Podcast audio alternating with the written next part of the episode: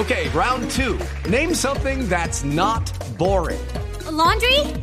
Ooh, a book club. Computer solitaire, huh? Ah, oh, sorry, we were looking for Chumba Casino. That's right. ChumbaCasino.com has over 100 casino style games. Join today and play for free for your chance to redeem some serious prizes. ChumbaCasino.com. No purchase necessary. Full prohibited by law. 18 plus terms and conditions apply. See website for details. Sobre, gracias, Ricardo. Sobre esta acción popular nos acompaña el senador del Uribismo, Fernando Nicolás Araujo. Senador Araujo, buenos días. Néstor, muy buenos días. Un saludo a ti a la mesa de trabajo, a Ricardo y a todos los oyentes de Blue. Que es uno de los tres firmantes, Fernando Nicolás Araujo, José Obdulio Gaviria y Carlos Felipe Mejía. ¿Ustedes ganaron o perdieron esta acción popular, senador? Eh, doctor Néstor, mire, aquí esto no es un partido de fútbol, esto es un tema muy serio. Yo creo que pues, la, la, acción popular fue admitida, se dictaron unas medidas cautelares. Son distintas las medidas de urgencia que se pidieron en, el, en la acción popular pero son al fin y al cabo una, unas eh, medidas cautelares importantes que yo valoro.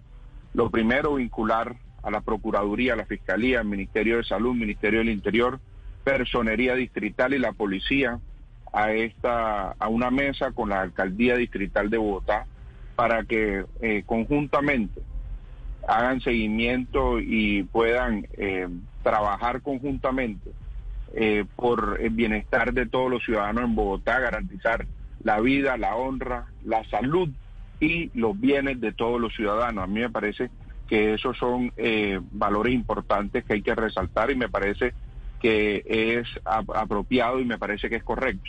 Yo creo que entonces vamos en la línea de, de, las medidas de bioseguridad y las medidas y los protocolos también de seguridad y me parece pues que todos debemos trabajar en esa línea.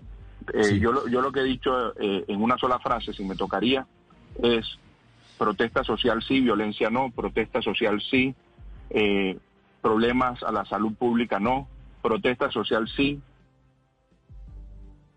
Senador. Afectación a la reactivación económica no. Sí, senador, sin embargo, ustedes pedían que el juzgado 40 administrativo de Bogotá le ordenara a la alcaldesa Claudia López que no permitiera ninguna manifestación que tuviera más de 50 personas y eso no lo aceptó el juzgado. Usted dice, esto no es un partido de fútbol, pero la pretensión de fondo de ustedes no la admitieron. En últimas, el, termina siendo una el derrota. El decreto ¿no? que impide aglomeraciones de más de 50 personas está vigente, está vigente en todo el territorio nacional, está vigente en Bogotá, la alcaldesa lo ha ratificado.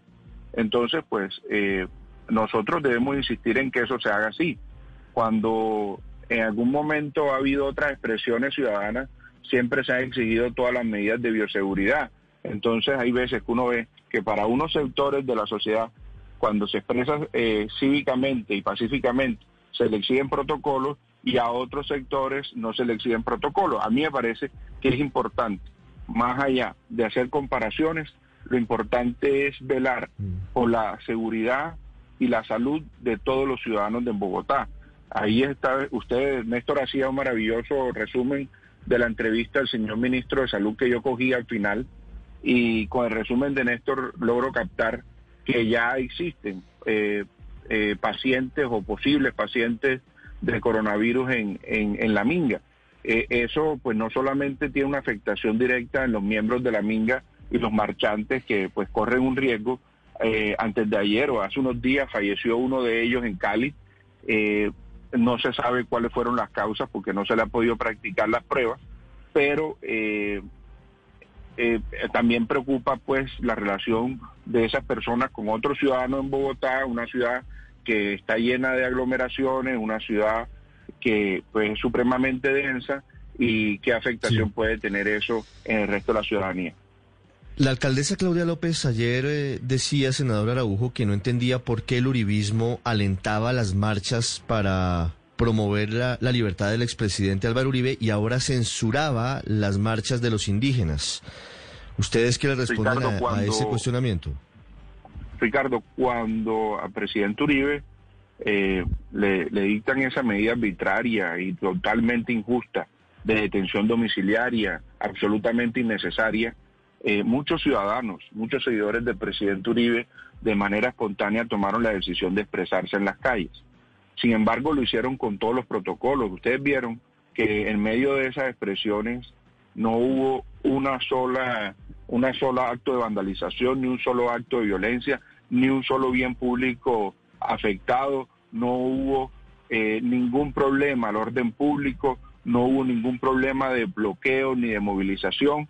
Y además eh, la mayoría lo hicieron con todos los protocolos, para no decir que todos, lo hicieron con todos los protocolos, incluso en muchas ciudades, corriendo el riesgo de, de ser estigmatizados como elitistas, eh, lo hicieron a través de caravanas precisamente para conservar un distanciamiento físico obligatorio a través de esos carros, eh, pero que además los protegiera porque el carro mismo funcionaba como una barrera eh, de bioseguridad. Entonces, pues yo creo que la, esa comparación es odiosa y me parece pues que, que, que son casos completamente distintos. La es que la alcaldesa, a mí me perdonan, pero la alcaldesa muestra unas incoherencias, porque un día dice que le preocupa cuáles son los efectos en la salud de las expresiones sociales, lo dijo eh, a raíz de los hechos del 9, 10 y 11 de septiembre, dijo 14 días después, es más, la voy a citar textualmente, dijo, las matemáticas del coronavirus no mienten.